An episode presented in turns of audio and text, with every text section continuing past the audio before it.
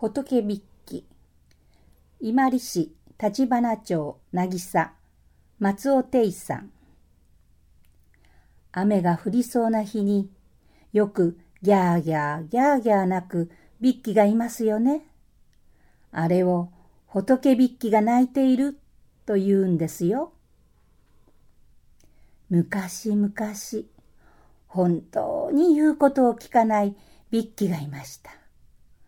全く言うことを聞かず、お母さんびっきとお父さんびっきが山と言うと川、川と言うと山というように、親の言うことの反対ばっかりするような小びっきでした。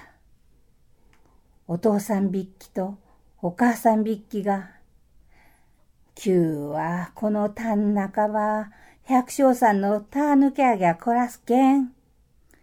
牛のあがんとに踏んだくられんごと。スキン先当たらんごつ。旧はもう、あぜん方に上がって、百姓さんのじゃみゃあならんごつしとらんば。と言いました。旧度がんこってん、お前たちは、あぜ上がっとらんばでけんばい。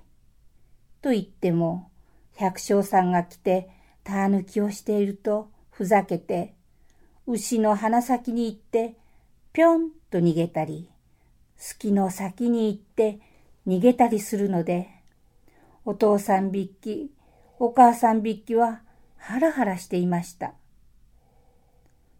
そのうち、あまり心配をしすぎて、とうとう病気になり死んでしまいました。死ぬ間際になって、これだけ俺たちが言うことに反対ばかりするのだから、もう当たり前に言っても聞かないだろう、と思いました。本当は山の方に埋めてもらいたかったのですが、山の方だといえば川の方に埋めそうなので、あの川ん方に埋めてくいろ。と言いました。小びっきは親が死んで初めて、親に世話かけよったにゃーちゅうことのわか。こんだ最後じゃんもん。親の言わしたこと、川ん方に産むうだい。と言って川の方に埋めました。だから雨が降りそうな時は、親の墓のキャー流るごたと言って、あんなにギャーギャー、ギャーギャーと泣くのだそうです。それからは反対ばっかりするのを仏びっきのようだと言うようになったのですよ。